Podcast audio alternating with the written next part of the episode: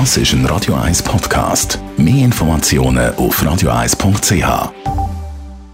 Der Radio 1 Beziehungstyp mit der Paartherapeutin Danja Schifftan. Präsentiert von Paarship, die Schweizer Online-Partneragentur. Paarship.ch Sex mit Unbekannten ein No-Go oder ein unbedingt Go. Also zuerst mal zu der positiven Seite.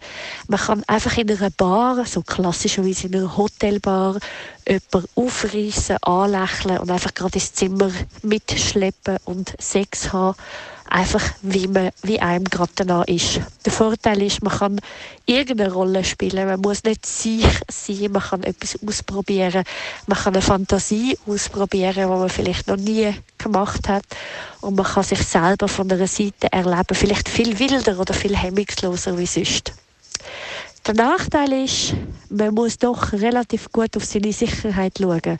Also man muss schauen, dass man am Ort ist, wo man könnte Hilfe holen. Man muss am Ort sein, wo man selber könnte weggehen. Man muss den Mut haben, ab, abzubrechen, wenn es nicht so läuft, wie man will. Also das heißt sowohl ein mega Vorteil wie ein mega Nachteil. Man muss es sicher oder man kann es sicher einmal ausprobiert haben und es sagt nichts über den eigenen Charakter aus. Also viele machen sich Sorgen, dass das irgendwie sozusagen etwas Niederes ist oder etwas Falsches ist, dass man dann so als triebgesteuert ist.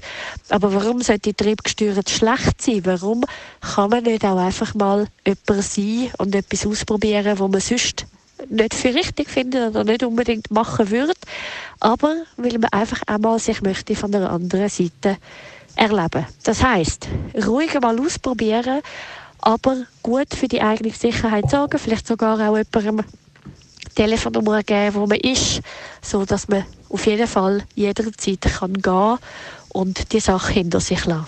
Unsere Beziehungsexpertin Danja Schifftan über Sex mit völlig fremden Menschen, über die Chancen und Gefahren. Das ist ein Radio 1 Podcast. Mehr Informationen auf radio1.ch.